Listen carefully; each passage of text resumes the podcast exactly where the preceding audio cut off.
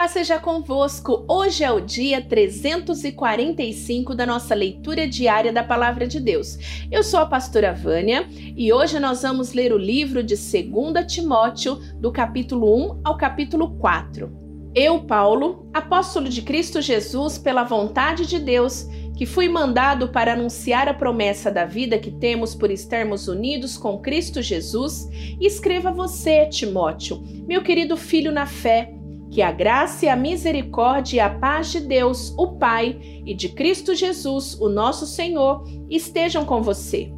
Todas as vezes que lembro de você nas minhas orações, de dia e de noite, eu agradeço a Deus, a quem sirvo com a consciência limpa, como também os meus antepassados serviram.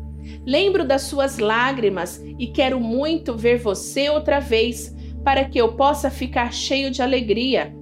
Lembro da sua fé sincera, a mesma fé que a sua avó Lloyd e Eunice, a sua mãe, tinham. Eu tenho a certeza de que é a mesma fé que você tem. Por isso quero que você lembre de conservar vivo o dom de Deus que você recebeu quando coloquei as mãos sobre você. Pois o Espírito que Deus nos deu não nos torna medrosos, pelo contrário, o Espírito nos enche de poder e de amor e nos torna prudentes. Portanto, não se envergonhe de dar o seu testemunho a favor do nosso Senhor, nem se envergonhe de mim, que estou na cadeia porque sou o servo dele. Pelo contrário, com a força que vem de Deus, esteja pronto para sofrer comigo por amor ao Evangelho. Deus nos salvou e nos chamou para sermos o seu povo. Não foi por causa do que temos feito, mas porque este era o seu plano e por causa da sua graça ele nos deu essa graça por meio de Cristo Jesus, antes da criação do mundo. Mas agora ela foi revelada a nós por meio do glorioso aparecimento de Cristo Jesus, nosso Salvador. Ele acabou com o poder da morte e, por meio do Evangelho, revelou a vida que dura para sempre. Deus me escolheu como apóstolo e mestre para anunciar o Evangelho. E é por isso que sofro essas coisas mas eu ainda tenho muita confiança, pois sei em quem tenho crido e estou certo de que Ele é poderoso para guardar até aquele dia aquilo que Ele me confiou.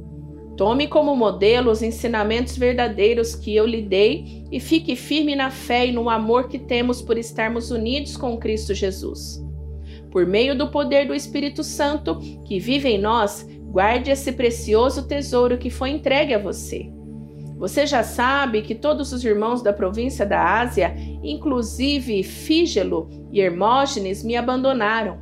Que o Senhor seja bondoso com a família de Onesífero, pois muitas vezes ele me animou e não teve vergonha de mim por eu estar na cadeia. Pelo contrário, logo que chegou a Roma, ele me procurou até me encontrar. Que o Senhor dê a ele a certeza de que naquele dia ele receberá a sua misericórdia e você sabe melhor do que eu o quanto ele me ajudou em Éfeso. E você, meu filho, seja forte por meio da graça que é nossa por estarmos unidos com Cristo Jesus. Tome os ensinamentos que você ouviu, dar na presença de muitas testemunhas, e entregue-os aos cuidados de homens de confiança, que sejam capazes de ensinar outros. Como fiel soldado de Cristo Jesus, tome parte no meu sofrimento pois o soldado, quando está servindo, quer agradar o seu comandante e por isso não se envolve em negócios da vida civil. O atleta que toma parte numa corrida não recebe o prêmio se não obedecer às regras da competição. E o lavrador que trabalha no pesado deve ser o primeiro a receber a sua parte na colheita. Pense no que estou dizendo, pois o Senhor fará com que você compreenda todas as coisas. Lembre de Jesus Cristo que foi ressuscitado e que era descendente de Davi, de acordo com o evangelho que eu anuncio. E é por causa disso que eu sofro e até estou acorrentado como se fosse um criminoso. Mas a mensagem de Deus não está presa. E por isso eu suporto tudo com paciência, por amor ao povo escolhido de Deus. Faço isso para que eles possam ganhar a salvação que está em Cristo Jesus e que traz a glória eterna. Este ensinamento é verdade. Se já morremos com Cristo, também viveremos com Ele. Se continuarmos a suportar o sofrimento com paciência, também reinaremos com Cristo. Se nós o negarmos, ele também nos negará. Se não formos fiéis, Cristo continua sendo fiel, pois ele não pode ser falso para si mesmo. Recomende essas coisas aos que você dirige e ordene severamente, na presença de Deus, que não briguem por causa de palavras. Brigar não é bom, pois somente prejudica os que estão presentes. Faça todo o possível para conseguir a completa aprovação de Deus, como um trabalhador que não se envergonha do seu trabalho, mas ensina corretamente a verdade do Evangelho. Evite os falatórios, contrários aos ensinamentos cristãos, pois eles fazem com que as pessoas se afastem de Deus. As coisas que os falsos mestres ensinam se espalham como a gangrena. Dois desses mestres são Emineu e Fileto, os quais abandonaram o caminho da verdade. Eles afirmam que a nossa ressurreição já aconteceu e assim estão atrapalhando a fé de alguns. Mas o firme alicerce que Deus colocou não pode ser abalado, e sobre esse alicerce estão escritas essas palavras: O Senhor conhece as pessoas que são dele, e também Toda pessoa que diz que pertence ao Senhor precisa abandonar o pecado. Numa casa grande não existem somente vasilhas de ouro e de prata, mas também de madeira e de barro. Algumas são para ocasiões especiais e outras para todos os dias. Quem se purificar de todos esses erros que tenho falado será usado para fins especiais, porque é dedicado e útil ao seu ministério e está pronto para fazer tudo o que é bom. E você, Timóteo, fuja das paixões da mocidade e procure viver uma vida correta com fé, amor e paz, junto com os que, com o coração puro, pedem a ajuda do Senhor. Fique longe das discussões tolas e sem valor, pois você sabe que elas sempre acabam em brigas. O servo do Senhor não deve andar brigando, mas deve tratar todos com educação Deve ser um mestre bom e paciente, que corrige com delicadeza aqueles que são contra ele, pois pode ser que Deus dê a eles a oportunidade de se arrependerem e de virem a conhecer a verdade. E assim voltarão ao seu juízo perfeito e escaparão da armadilha do diabo, que os prendeu para fazerem o que ele quer. Lembre disso: os últimos dias haverá tempos difíceis pois muitos serão egoístas, avarentos, orgulhosos, vaidosos, xingadores, ingratos, desobedientes aos pais e não terão respeito pela religião. Não terão amor pelos outros e serão duros, caluniadores, incapazes de se controlarem, violentos e inimigos do bem. Serão traidores, atrevidos, cheios de orgulho, amarão mais os prazeres do que a Deus. Parecerão ser seguidores da nossa religião mas com todas as suas nações negarão o verdadeiro poder dela. Fique longe dessa gente. Alguns deles entraram nas casas e conseguem dominar mulheres fracas que estão cheias de pecado e que são levados por todo tipo de desejos. São mulheres que estão sempre tentando aprender, mas nunca chegam a conhecer a verdade. Assim como Janes e Jambres foram contra Moisés, Assim também esses homens são contra a verdade. Eles perderam o juízo e fracassaram na fé. Mas não irão longe, pois todos verão como eles são tolos. Foi isso que aconteceu com Janes e Jambres. Mas vocês têm seguido os meus ensinamentos, a minha maneira de agir e o propósito que tenho na minha vida, e têm seguido também a minha fé, a minha paciência, o meu amor, a minha perseverança, as minhas perseguições e os meus sofrimentos. Você sabe tudo o que me aconteceu nas cidades de Antioquia, de Icônio e de Listra. Que terríveis perseguições eu sofri, porém o Senhor me livrou de todas elas. Todos os que querem viver a vida cristã unidos com Cristo Jesus serão perseguidos. Porém as pessoas más e fingidas irão de mal a pior, enganando e sendo enganadas. Quanto a você, continue firme nas verdades que aprendeu e que creu de todo o coração. Você sabe quem foram os seus mestres na fé cristã.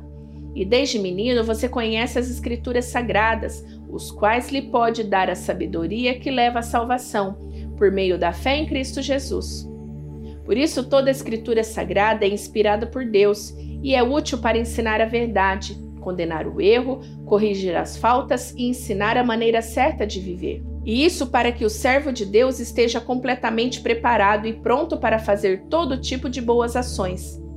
Na presença de Deus e de Cristo Jesus, que julgará todos os seres humanos, tanto os que estiverem vivos como os que estiverem mortos, eu ordeno a você, com toda firmeza, o seguinte: por causa da vinda de Cristo e do seu reino, pregue a mensagem e insista em anunciá-la, seja no tempo certo ou não. Procure convencer, repreenda, anime e ensine com toda a paciência pois vai chegar o tempo em que as pessoas não vão dar atenção ao verdadeiro ensinamento, mas seguirão seus próprios desejos e arranjarão para si mesmas uma porção de mestres que vão dizer a elas o que elas querem ouvir.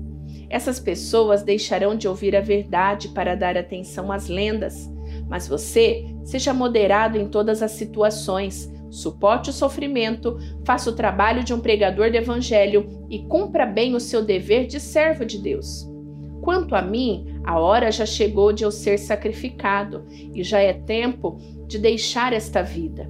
Fiz o melhor que pude na corrida, cheguei até o fim e conservei a fé. E agora está me esperando o prêmio da vitória, que é dado para quem vive uma vida correta o prêmio que o Senhor, o justo juiz, me dará naquele dia, e não somente a mim, mas a todos os que esperam com amor a sua vinda. Venha me ver logo que puder, pois Demas se apaixonou por este mundo, me abandonou e foi para a cidade de Tessalônica. Crescente foi para a província da Galácia e Tito para a região da Dalmácia. Somente Lucas está aqui comigo. Procure Marcos e traga-o com você, porque ele pode me ajudar no trabalho. Eu mandei Tíquico para a cidade de Éfeso.